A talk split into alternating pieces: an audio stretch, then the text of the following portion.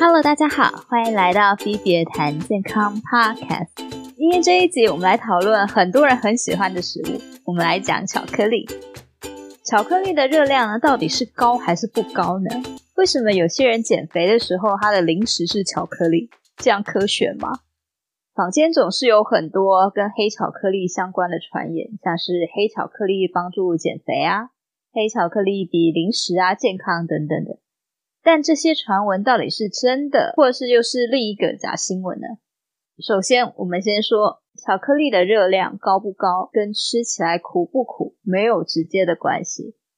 因为巧克力的热量不是只有来自糖，巧克力是从可可豆制造而来的嘛。那可可豆它有百分之五十到五十七的可可脂，所以作为成品的巧克力呢，也有很高的可可脂的比例。除此之外，为了要让口味好啊，巧克力通常还加了很多的糖。香草、乳化剂这些的，所以巧克力的热量都很高，每一百公克都超过五百五十大卡，快是两碗饭的热量。黑巧克力有时候又叫纯巧克力、苦甜巧克力，是指可可豆含量比较高的巧克力。包装上面的数字呢，像是一百啊、九十九、八十五、七十，他们指的是可可固形物，就是可可膏的比例。那剩下的比例呢，就会是糖啊、香草、乳化剂这些跟可可没有关系的东西。按理说呢，数字越高，不是可可的其他东西就会越少，那热量应该是要比较低一点。但是可可膏的成分里面本身也有可可粉跟可可脂，有些厂牌可能会额外添加可可脂，让可可的趴数看起来比较高，它可以卖贵一点。这一点你也不能说它广告作假，因为不论是什么形式的可可，它都是可可啊。可可粉影响到的是巧克力的风味，可可汁影响到的是巧克力入口即化的口感。那消费者在做挑选的时候呢，主要还是要看营养标示。虽然包装上的东西是有办法调整的，不管它是数字或是其他的一些写法，但是营养标示是不能作假的。这个是有法律规范的，所以买的时候还是可以看一下营养标示的热量、糖跟一些其他的添加物有多少。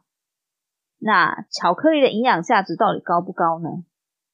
巧克力的营养价值大部分是体现在矿物质跟植化素，维生素在制作成巧克力的过程里面已经差不多被破坏殆尽了。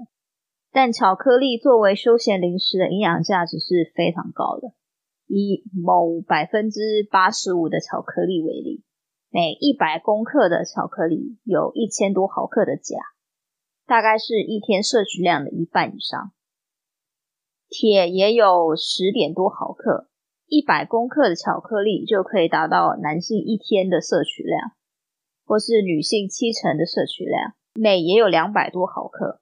一百公克巧克力就可以达到一天所需的七到八成，锌也是可以达到四分之一到三分之一，比一般的零食甜点优秀太多。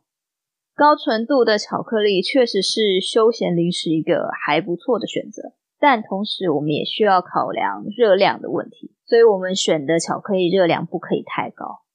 那除此之外呢，巧克力也带有一些从可可豆而来的。有利身体健康的一些成分，像是抗氧化的类黄酮啊，抗忧郁的可可碱啊，还有让人有恋爱感觉的苯乙胺。欢迎回去收听《爱情激素》的第一集。还有帮助睡眠啊，舒缓心情，促进血清素制造的色氨酸，还有让人精神振奋的咖啡。巧克力算是还蛮多功能的了啦。因为有这些特性啊，巧克力在很多人的眼中不只是休闲零食这么简单，它也是一种有益身体健康的好食物。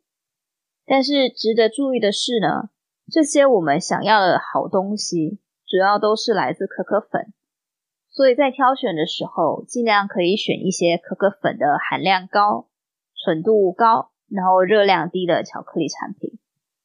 那今天这集就到这里结束喽，希望对你有帮助。欢迎听众朋友在下面留言，告诉我你想听什么主题，喜欢哪一集。如果你觉得我有做的不好的地方呢，也欢迎你告诉我，我会看的。那今天这集就到这里喽，希望你喜欢，我们下次见。